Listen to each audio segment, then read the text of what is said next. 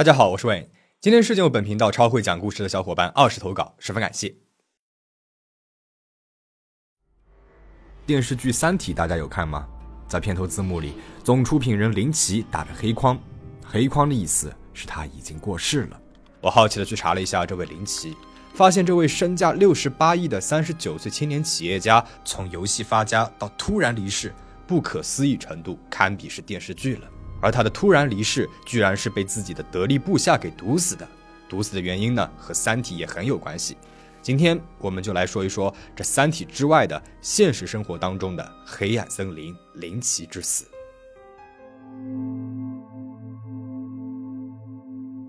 一九八一年，林奇出生于浙江温州一个从事煤矿生意的家庭，他是家中长子，下面还有一个妹妹。由于父母忙着在外做生意，林奇从十三四岁就开始带着妹妹独自生活了。爸妈只负责按月给一些生活费，定期检查成绩单。不过，也正是因为如此，林奇才有机会与游戏结缘。九十年代，街机文化盛行，其火热盛况堪比是六大派围攻光明顶。不管是社会小青年还是中小学生，都扎堆的往里钻。林奇也不例外。对他来说，最惬意的不过是一边吃着泡面，一边在游戏江湖里厮杀。那个时候，他最大的愿望就是拥有用不完的游戏币和吃不完的泡面。大手大脚的林奇总是没几天就能把生活费给挥霍光，自己的花完了就拿妹妹的那部分融资。两个人都没有钱了，林奇就会凭借着会书法、会古诗这些文雅持重的特长，给同学爸妈留下好印象，找他们去化缘。至于这钱还不还，是爸妈的事儿了，和他关系不大。父亲自然对儿子这种行为大失所望，骂他不好好学习，以后只能够去挖煤。挖煤，林七一点没有怵。他本身对煤矿的储量图就挺感兴趣的，直接头戴矿帽，手持矿铲就下了井，名曰搞研究。结果才走了五十米，就受不了井底的那种黑暗和阴冷，被头上掉落的石子吓得跑了好几次。自此，他就下定决心要好好学习。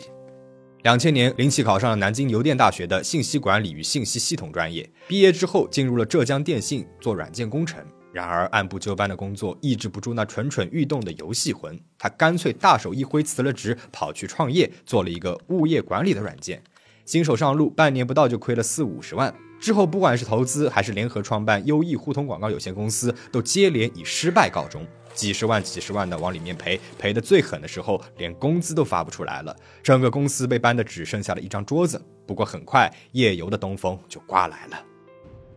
二零零八年，中国游戏进入了夜游时代，林奇乘上了这阵风，于二零零九年创立了游族网络，推出了《三十六计》《女神联盟》等游戏。后来接连熬过了人员扩张、资源流失的瓶颈期，逐渐进入了发展快车道。二零一三年，上市公司梅花伞因为业绩压力面临重组，游族看准时机成功借壳，曲线实现 A 股上市，林奇的身价也随之水涨船高。这一年他三十三岁，也算是玩出了名堂，靠着游戏发了家。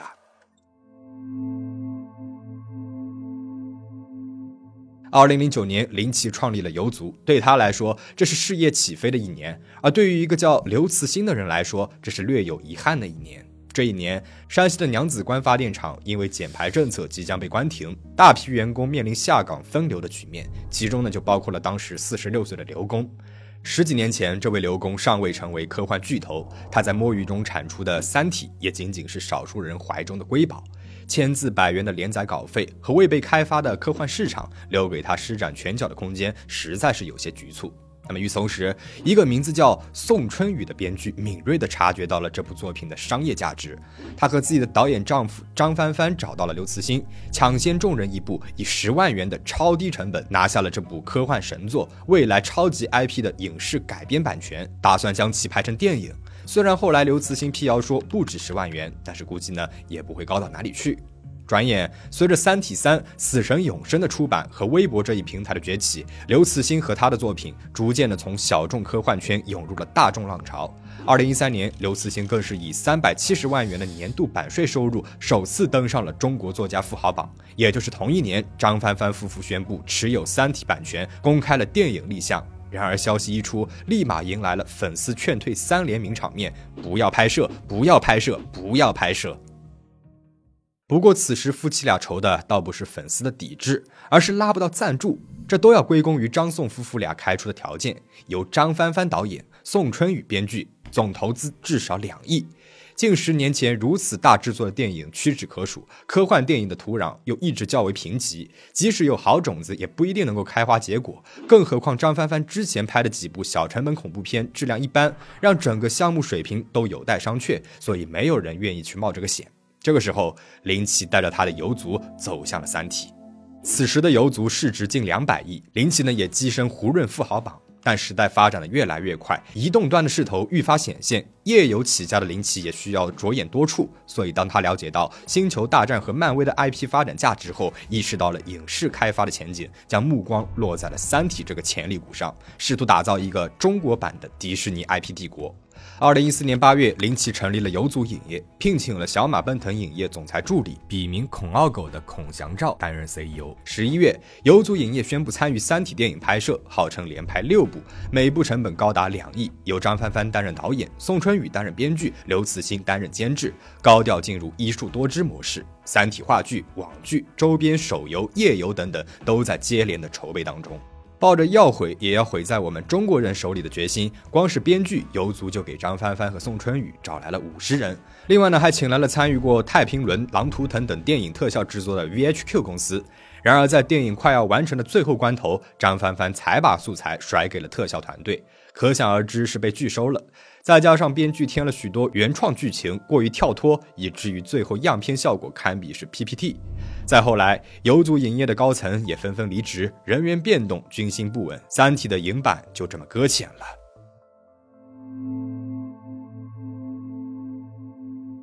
二零一五年，刘慈欣凭借《三体》获得了第七十三届雨果奖最佳长篇故事奖，销量直冲亚马逊图书榜第一，国内外知名度越来越广。有人拿着保底发行协议找到了林奇，希望他能够趁着这个热度发出电影，割一波韭菜。但是林奇的选择是放长线，电影的收益来去匆匆，但是 IP 的开发价值是无可估量的。林奇不可能把这个香饽饽给抛出去。不过既然要开发，就得解决版权这个 bug。他找到了张帆帆，想要拿下他手里的《三体》改编权。经过长期谈判，林奇最终以一点二亿买退张帆帆夫妇，收购了他们用来开发《三体》所创建的百星社公司，将版权垄断进了游族的口袋。但是，当我们走进幕后，就会发现，《三体》版权的收购和后续的开发，其实还离不开另外一个人，那就是许瑶。是的，一直到这里，我们今天影片的奥番主角许瑶才拉开幕布，走向台前。说起许瑶和林奇的联合，倒像极了一场双向奔赴。他和林奇出生于同一年，本科毕业于西南政法大学，之后又在法国保罗塞上大学保险法学院和美国密歇根大学深造。毕业之后，许瑶先是在美国杜威路博律师事务所的香港办公室当了一年的职业律师，之后在复兴集团担任集团总裁助理、总法律顾问和法律事务部总经理。二零一七年，三十六岁的许瑶开始探索职业发展的更多可能性，而这个时候，他遇到了林奇和三体。而同时，林奇呢也看到了能力出色的许瑶，他开出了年薪两千万的条件，让许瑶担任首席风控官，为游族和三体的 IP 搭建了一套完善的风控体系和团队。许瑶的加入推动了本在低谷期的版权谈判，促使游族拿下了《三体》的全媒体版权。然后他又用了半年左右的时间，一并解决了零零散散的版权遗留问题，为游族解决了后顾之忧，很大程度上打破了横在游戏公司和影视公司之间的壁垒。那么现在地买好了，地基也打好了，林奇要开始盖楼了。二零一八年十二月，林奇成立了三体宇宙文化发展有限公司，将三体的影视改编权进行过渡，由许瑶担任 CEO，负责三体的 IP 孵化和开发。版权热点一经开启，衍生创作便络绎不绝。比如粉丝神游八方以《我的世界》为蓝本创作的动画《我的三体》获得了较高的口碑。二零二零年，光线传媒宣布将拍摄三体新的电影版，奈飞呢也宣布即将拍摄三体英文剧集，B 站的动画版，联合文化的电视剧版。广播剧、有声小说、游戏等也在筹备之中。然而，游族千想万想也料不到，国产超级 IP 的车刚开始没有多久，林奇就到站了。二零二零年十二月二十二号，一条国内某游戏公司内斗，老板被高管投毒的消息在圈内疯传，话里话外直指游族网络的 CEO 林奇。第二天，游族方面出面辟谣，称已经安排律师函。然而，就在辟谣当晚，警方的公告就实锤了这一消息。十二月二十五日，游族官方宣布林奇抢救无效死亡，死因为中毒导致的脑损伤，其体内至少有五种毒素，包括了河豚毒素和汞。其实，早在十二月十六日，林奇就因为感觉口周发麻、走路不稳，前往医院治疗。但是他没有去离家最近的公立医院，而是去了一家贵族私立医院。从发病到来到医院，大约用了一个小时。紧接着就呼吸、心跳骤停。院方发现林奇有疑似河豚毒素的中毒症状，便通知了警察，将他转入了复旦大学附属华山医院。林奇因中毒而死，而这个投毒者经过警方调查，竟然是曾经的版权功臣许瑶。这到底是发生了什么？林奇和许瑶的反目，我们兴许能够从蛛丝马迹当中窥见一二。二零一九年，身为游族第一大股东的林奇突然开始持续减持，从持有的三点一亿股公司股票减到了二点二亿股，接连套现十七亿，并且出质了三体宇宙的三百股股权。二零二零年一月，游族网络董事会发布公告，称许瑶因为个人原因不再担任公司董事和高级管理人员的职务。换言之，他已经不再游族网络，但是保留三体宇宙 CEO 一职。据媒体和圈内人透露，许瑶离职呢是因为和林奇以及三体宇宙的副总裁赵继龙长期意见不合，利益分配不均。俗话说，隔行如隔山，跨界如跨海。一个法律精英去搞 IP 开发，知识架构不一样，思维模式不一样，从哪个角度来说，这个门槛都是异常难跨的。据一些前员工透露，对于 IP 开发，林奇希望专业的人能够做专业的事儿，因此经常在开会的时候让许瑶下不来台。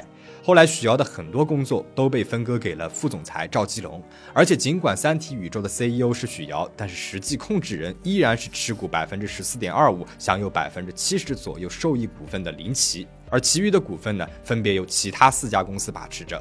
实际上，许瑶没有该企业的任何股权。游族官方在二零二零年九月发布的《三体》剧集主创名单和奈飞发布的英文名单上，也都只有林奇和赵继龙，没有提及许瑶。更有消息称，许瑶从游族离职之后，年薪直接从承诺的两千万，外加股票降到了几十万。台前况且如此，幕后更是难以想象。以上种种，在许瑶看来，无疑是搞架空这一套。林奇卸磨杀驴，过河拆桥，盖完楼就把自己这块砖给扔了。于是，这个曾经的功臣杀心渐起。据林许二人身边的知情者透露，此前许瑶沉迷美剧《绝命毒师》，为规避风险，他搞了一百六十个手机号，在日本设立商贸公司，买卖运输有毒化学物品一百多份。另外，在上海市西南部青浦区设有一间制毒场所，先是在猫狗等宠物身上进行实验，后再向人投毒。至于投毒方法，有人说许瑶在林奇的普洱茶里下了汞，但更多的说法是许瑶给了林奇一瓶益生菌药丸，毒药就混在里面。而根据财新网报道，共有三人中毒，一位是游族网络的员工，有消息称这位员工就是林奇的秘书，因为也吃了益生菌药丸，所以出现了中毒症状。而另外一位呢，则是高管，部分消息称是赵继龙，其体内查出了汞含量超标近十倍。不过这两人的中毒剂量没有致命。被抓后的许瑶一直不肯交代投毒细节，和法律打了一辈子交道的他始终坚持零口供，并且提前准备了大量的精神病鉴定，还聘请了高级律师团队。案件于二零二一年八月被上海市人民检察院受理，目前还没有更新的结果。高智商犯罪再加上知法犯法，对于警方来说，许瑶注定是一块难啃的骨头。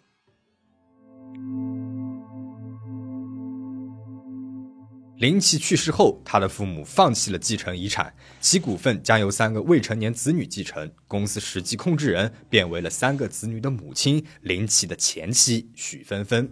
三体宇宙的 CEO 由原副总裁赵继龙担任。然而，故事到此还没有完。二零二一年一月，微博一网友发文称，林奇生前与这位网友的姐姐育有一子，名字呢叫林正，还放出了孩子的出生证明和律师函。该网友指责游族方阻挠林奇与儿子见面，不仅隐瞒孩子的存在，忽略其合法继承人身份，还急着火化林奇的遗体，又称两人呢是在林奇离婚后认识的，不存在婚内出轨的说法，林正有合法继承权。此外，该网友还对浦东公证处提出了质疑，称其不肯提供相关公证资料，故意配合公证书受益人拖延时间。据说，如果林正参与了财产分配，那么在林奇父母放弃继承这笔 A 股遗产的前提下，林正与其他三位婚生子女每人可分得市值约八点六一亿元的游族网络股权。然而，此事至今还暂未出现更多的后续。继承这笔遗产的依旧是林奇和许芬芬的三名子女。游族的事情呢，算是告一段落了。但是林奇的事情还没有结束。二零二二年十一月，一位胡姓老商人称自己在林奇年少时对他有过知遇之恩。